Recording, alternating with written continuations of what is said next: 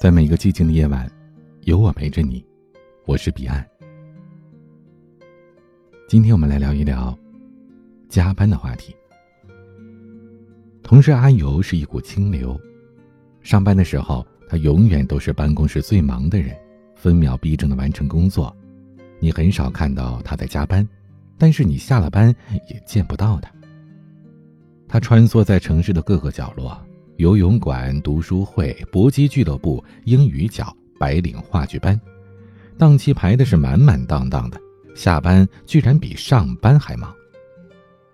在一个地方待久了总是无聊，但是阿尤眼里，街角的杂货铺、某一个好吃的苍蝇小馆、特别有故事的酒吧老板等等，好玩的他总能发现这个城市有趣的地方。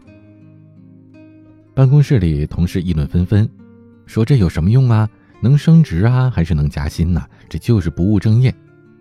可阿尤呢，不管这些，只是朝九晚五认真工作，剩下的时间一如既往的在下班之后忙碌着。直到有一天，公司新开拓了一个业务，是和眼下的中外商家合作开拓本地市场。阿尤被提拔为主管，因为整个公司没有人比他更熟悉这个城市，而且还可以应对外国客户的时候对答如流。当你想和他竞争的时候，发现需要从零开始积累的资源，阿尤早就准备好了。其实，一个人现在的样子是五年之前的选择决定的。拉开人与人之间的差距，往往就是下班之后的这五个小时。这五个小时，你是选择吃饭、聊天、看剧、玩手机，还是去读书、学习、健身呢？可能一两天下来没什么不同。一个月下来也没什么明显的差异，但放在一年来看，一定会有大不同的。试着想一下，哪怕你一个月只读一本书，一年就可以读完十二本，而这十二本书足以让你对一个完全陌生的领域有基本的了解。这也许不会让你直接受益，但是呢，他们会让你比别人多了那么哪怕一小步的优势。当某一天机遇降临的时候。决定我们脱颖而出的，不就是这么一小步吗？所谓的成功，其实是一场蓄谋很久的努力。当你把下班之后的时间都填满，你会发现自己连抱怨的机会都没有。生活不是日复一日的重复，而是每天不断的攀爬，人生也只会越来越精彩。这让我想起了朋友例子。虽然栗子的主业是漫画师，但是呢，因为喜欢烘焙，下了班就在家里的厨房忙活着做糕点。一周里，他至少有三四天得忙到深夜，琢磨着各种糕点的做法，试验着不同的食材。其实烘焙呢，不是什么容易的事儿，他常常兴高采烈的忙了一整晚，结果做出来的只是黑暗料理。他也经常纳闷啊。为什么同样的步骤，自己做出来的和甜品店的味道就差那么多呢？失望的时候，放弃是最好走的路，但是热爱偏偏让他坚持了下来。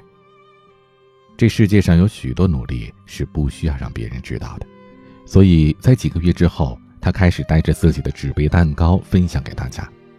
又过了一段时间，他烤出了味道和烘焙店里的差不多。在一年之后。他开始自己创造新的糕点，让大家试吃，还让大家呢给他评价，好不断的改良。后来公司有一次大调整，他所在的漫画组被集体解雇了，同事们四处奔走寻找新工作的时候，他已经开了自己的烘焙坊。因为有漫画师的功底，他可以做手绘蛋糕，生意非常火爆。更多时候，好运只是努力的另一个名字。你把时间投资在哪儿？你就会成为什么样的人？知乎上有一个高赞答案：答主三十八岁那年，犹豫着要不要去攻读两年的放射线照相术大专学位。他有些顾虑啊，觉得自己已经太老了，拿到学位的时候都四十岁了。朋友说：“如果你不读，你还是会到四十岁，而且是一个没有学位的四十岁。”现如今，答主已经六十岁了，那个学位改变了他整个生活。陈丹青说：“你的问题啊，是书读的太少，买书太多。大部分人过不好这一生，不过是说的太多，做的太少。等岁末年初的时候，我们常常反思过去，雄心壮志的立下新一年的目标，觉得就可以和过去一年虚度的羞愧一笔勾销了。我们看着别人变好、变美、变强，羡慕之余，我们发愤图强，读书到深夜，健身坚持。可是这份坚持只有一天。两天，就放过了自己。生活真正的质变在于意识到行动比口号管用，水滴石穿比一夜暴富更可能实现。与其等到下一个新年再立一个 flag，不如把下班之后的五个小时过好吧。要和优秀的人比肩，就从砍掉吹牛侃大山的低质量社交，早早的回家读一本好书开始。种一棵樱桃树，最好的时间是在十年前，其次是在现在。每一个看似高远的鸿鹄之志，落实下来，不过是那每天微不足道的一点点坚持，日复一日，改变就会在不经意间发生了。我们怎么过一天，就怎么过一辈子。今天的玩具，张杰演唱《微笑着胜利》。欢迎添加我的私人微信号：彼岸幺五零八幺七，彼岸拼音的全拼后面加数字幺五零八幺七。我是彼岸，晚安。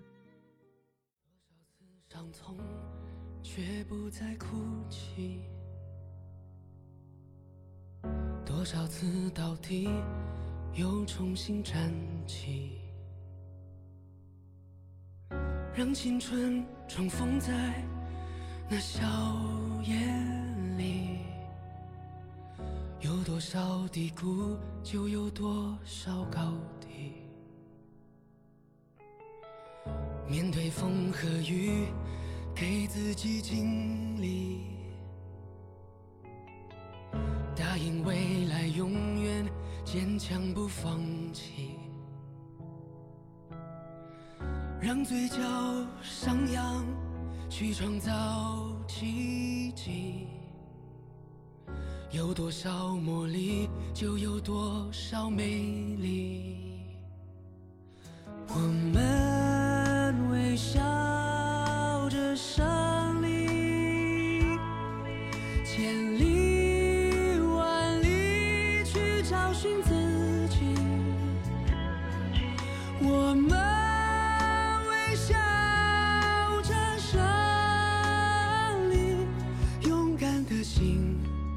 You